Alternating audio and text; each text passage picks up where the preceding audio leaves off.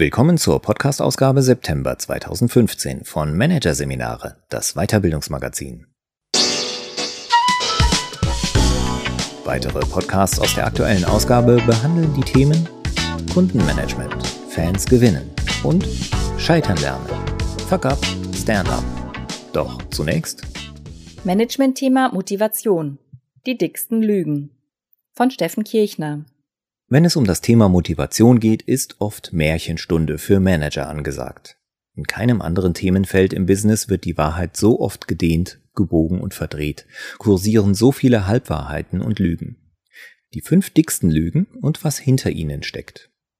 Vor nicht allzu langer Zeit wurde ich von einem großen Unternehmen für ein Mitarbeitercoaching gebucht, das ich nie vergessen werde. Mein Klient hieß Robert Topverkäufer, seit einiger Zeit aber mit sinkender Performance. Als ich zu unserem Termin sein Büro betrat, würdigte er mich keines Blickes, sondern versteckte seinen Kopf hinter dem Computerbildschirm. Nach einer andächtigen Schweigeminute ergriff ich das Wort. Hallo, Robert, wie geht es Ihnen? Robert bewegte seinen Kopf am Bildschirm vorbei, schaute mir in die Augen und sagte Kennen Sie den Unterschied zwischen einem Schneemann und mir? Ich schüttelte verdutzt den Kopf. Robert sagte Den Schneemann können Sie nur im Winter am Arsch lecken. Ich musste spontan lachen, der freche Spruch gefiel mir. Mein Lachen blieb mir aber im Hals stecken, als Robert im scharfen Ton anfügte Verlassen Sie mein Büro, sofort. Der meinte den Spruch ernst. Ich bat ihn darum, mir wenigstens den Grund für seine ablehnende Haltung zu nennen. Nach kurzer Diskussion gab er nach und erzählte, vor wenigen Tagen hatte die Firma ihr Jahreskickoff. Als Highlight trat ein Motivationstrainer auf, anscheinend einer der Kategorie Vollgas. Er ließ Robert und Kollegen zu lauter Musik tanzen, sie mussten sich auf die Brust trommeln und Ich kann alles schaffen, was ich will brüllen. Ihr Motivationsterroristen seid doch alle gleich, schimpfte Robert. Peinliches Spektakel und nichts dahinter. Du kannst alles schaffen, du musst es nur wollen. Was für ein Schwachsinn. Stimmt. Natürlich kann nicht jeder alles schaffen, was er will, sondern nur das, was im Rahmen seiner Talente und Fähigkeiten liegt. Und mit viel Glück vielleicht etwas mehr. Freundlich ausgedrückt ist der Spruch also ziemlich hohl, weniger freundlich formuliert Schwachsinn, und weil der Sprücheklopfer das freilich auch weiß, streng genommen eine Lüge. Vielleicht die platteste und plakativste, aber bei weitem nicht die einzige rund ums Thema Motivation. Es gibt kaum ein anderes Themenfeld im Business, in dem die Wahrheit so oft gedehnt, gebogen und verdreht wird, in dem so viele Halbwahrheiten und Lügen kursieren und in dem so viele hohle Phrasen gedroschen werden wie in dem der Motivation. Das hängt unter anderem mit der Natur des Themas zusammen.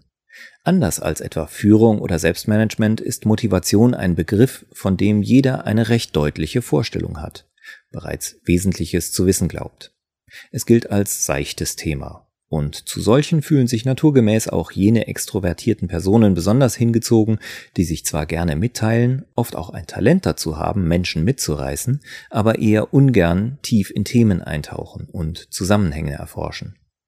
So getriebene Personen scheuen tendenziell auch weniger davor zurück, in ihren Büchern und Vorträgen die Wahrheit zu biegen, wenn es dem Drive ihrer Geschichten dient und sie so mehr Aufmerksamkeit erzielen können.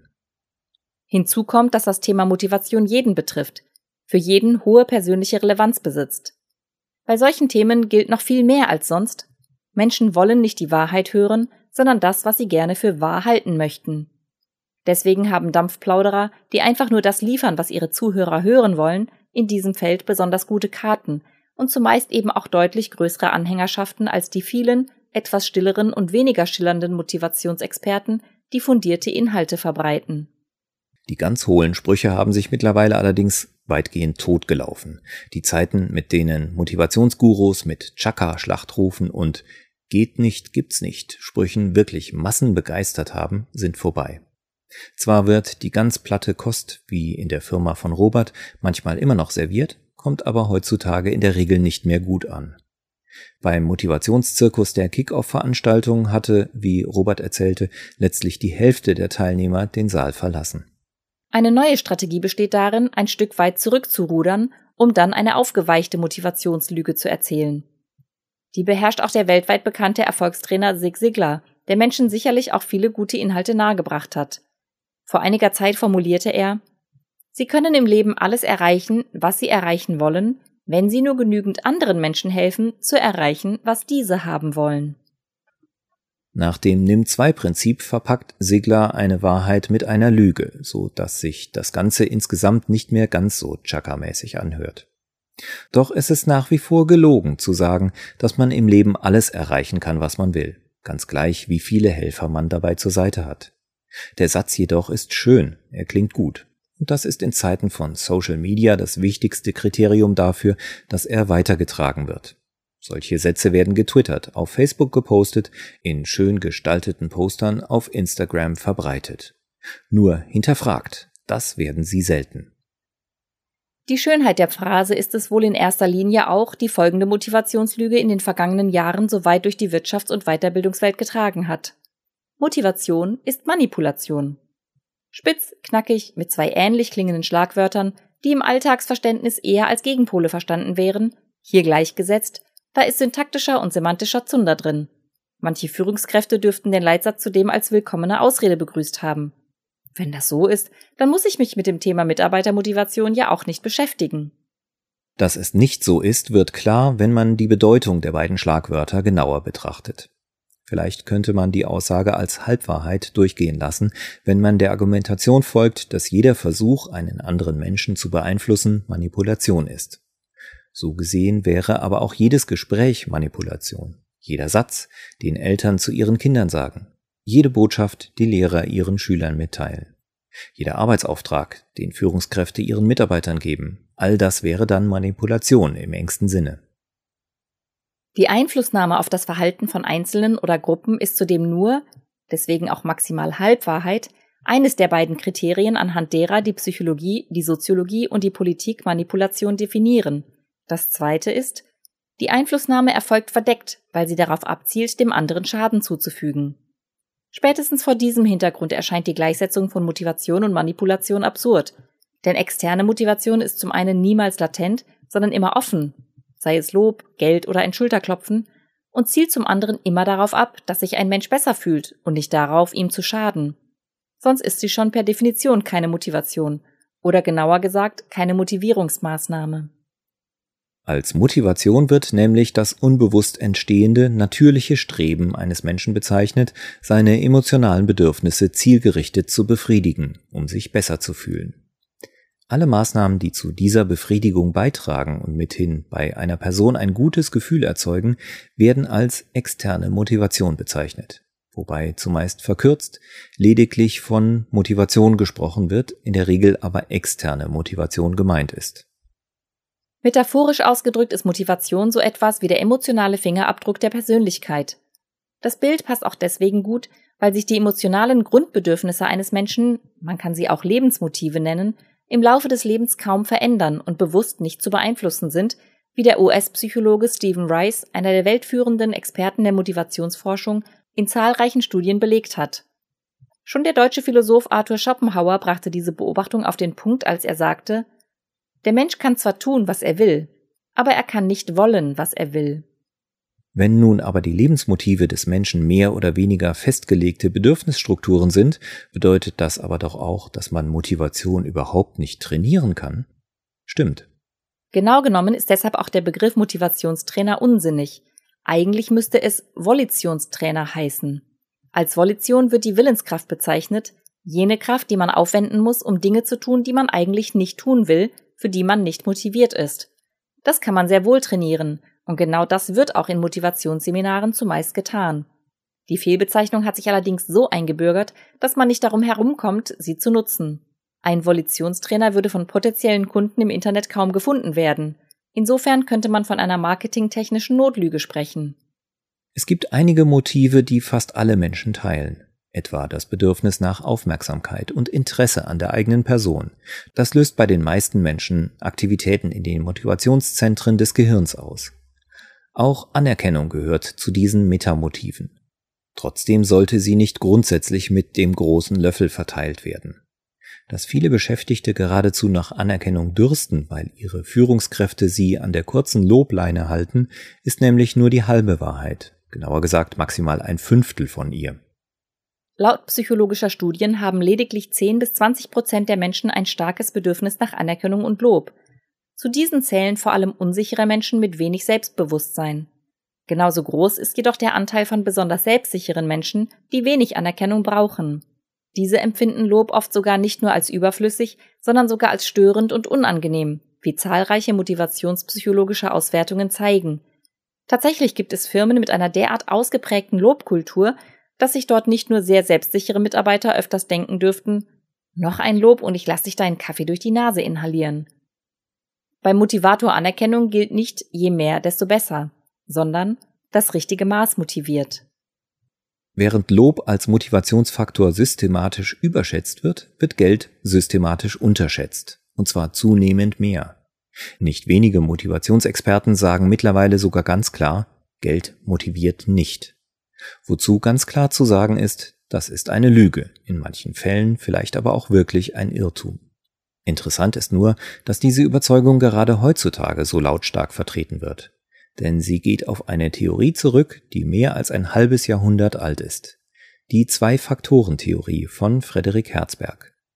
Laut dieser ist Geld lediglich ein Hygienefaktor, der Unzufriedenheit verhindern, aber keine Zufriedenheit stiften kann. Dass Herzberg mit seiner Theorie einen wichtigen Beitrag zur Entwicklung der modernen Motivationspsychologie geleistet hat, ist unbestritten. Die Unterscheidung zwischen Unzufriedenheit verhindern und Zufriedenheit stiften besitzt jedoch allenfalls akademischen Wert. In der Praxis ist sie nicht haltbar. Und genau hier liegt der Irrtum. Ein einfaches Gedankenexperiment macht dies deutlich. Dazu gilt es zuerst, sämtliche Probleme aufzulisten, die einem in den vergangenen Monaten zu schaffen gemacht haben oder immer noch zu schaffen machen. Danach geht man diese Liste Punkt für Punkt durch, wobei man sich folgende zwei Fragen stellt hätte ich dieses Problem sofort lösen können, beziehungsweise hätte es sich gar nicht erst ergeben, wenn ich finanziell komplett unabhängig wäre? Und wenn nicht, zu wie viel Prozent wäre das Problem leichter zu ertragen, wenn ich finanziell komplett unabhängig wäre? Wer bei dieser Übung ehrlich zu sich selbst ist, wird feststellen, nicht jedes Problem lässt sich durch Geld lösen, aber doch einige und bei vielen Problemen kann Geld zumindest dazu beitragen, den gefühlten Druck zu reduzieren. Geld ist kein Zaubertrank, aber es kann schmerzlindernd wirken. Genau dieser angenehme Effekt des Geldes ist es, der es auf das Gehirn so motivierend wirken lässt. Geld oder bereits die Aussicht auf einen finanziellen Erfolg aktiviert das Belohnungszentrum im Gehirn genauso stark wie leckeres Essen, Lob, attraktive Gesichter und erotische Fotos, wie der Wirtschaftswissenschaftler Armin Falk in seinem Neuroeconomics Lab an der Universität Bonn mittels bildgebender Hirnscan-Verfahren gezeigt hat. Ein besonderer Dorn im Auge ist den Kritikern des Motivationsinstruments Geld das Bonussystem. Die Argumentation lautet, durch die extrinsische Motivierung wird intrinsische Motivation überlagert oder sogar gelöscht. Wenn Menschen für etwas finanziell belohnt werden, was sie von Natur aus gerne machen, verlieren sie mit der Zeit den Spaß an der Sache. Tatsächlich ist dieser Zusammenhang experimentell mehrfach belegt. Der gleiche Effekt zeigte sich übrigens auch in Experimenten mit anderen Formen von Belohnung wie Lob, die vor allem mit Kindern durchgeführt wurden. Man kann diesen die Freude an etwas sozusagen regelrecht wegloben. Vor allem diese Ergebnisse aufgreifend, hat sich gegenüber den Apologeten der Anerkennung eine Phalanx von Kritikern positioniert, die den Standpunkt vertreten, jeder von außen kommende Motivierungsreiz schade der natürlichen Motivation des Menschen. Ihr Wahlspruch ist nicht minder knackig als die Lüge, Motivation ist Manipulation und hat ihnen mithin bereits viel Aufmerksam verschafft. Er lautet, jede Motivation ist Demotivation. Aber auch dabei handelt es sich um eine Lüge, genau genommen sogar um eine ziemlich platte. Denn die Ergebnisse aus den Experimenten, in denen Menschen ausschließlich Dinge getan haben, die ihnen Freude bereiten, wurden ohne viel Federlesens in einen völlig anderen Kontext übertragen. Der Übertrag ist so schief, wie die Wahrheit, die durch ihn gebogen wird. Denn Arbeit ist nicht zu vergleichen mit so einfachen, fröhlichen Tätigkeiten wie dem Malen von Bildern. Das war etwa eine der Versuchsbindungen. Arbeit erfordert immer auch eine Investition an Aufmerksamkeit, Konzentration, Körpereinsatz, Denkleistung und vielem mehr. Da unser Körper allerdings von Natur aus aufs Energiesparen programmiert ist, fallen diese Energieinvestments nicht immer leicht, sondern kosten Überwindung. Selbst wenn man jene fragen würde, die vermeintlich ihr Hobby zum Beruf gemacht haben, kein Fußballer, Tennisspieler oder Eishockey-Crack würde sagen, dass ihm jede Trainingseinheit und jeder Ausdauerlauf immer Spaß macht. Überwindung gehört zu jedem Job dazu.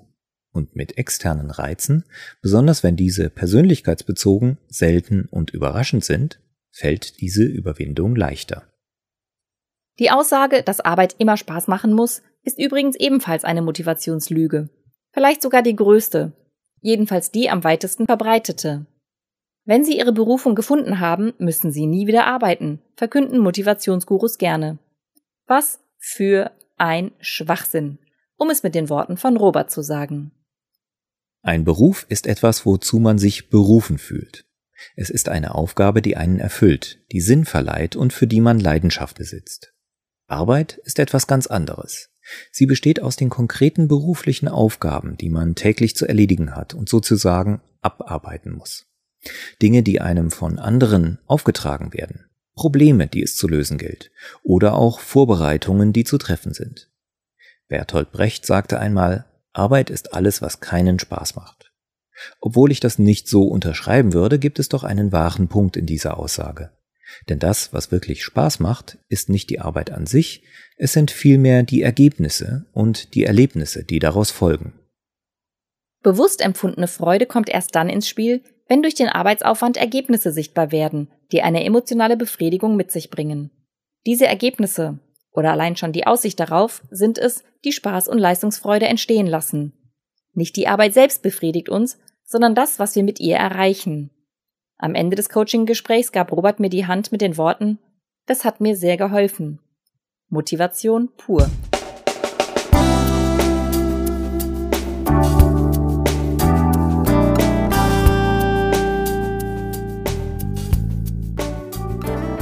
Sie hörten den Artikel Management-Thema Motivation. Die dicksten Lügen von Steffen Kirchner aus der Ausgabe September 2015 von Managerseminare, produziert von Voiceletter. Weitere Podcasts aus der aktuellen Ausgabe behandeln die Themen Kundenmanagement, Fans gewinnen und Scheitern lernen. Fuck up, stand up. Weitere interessante Inhalte finden Sie auf der Homepage unter managerseminare.de und im Newsblog unter managerseminare.de/blog.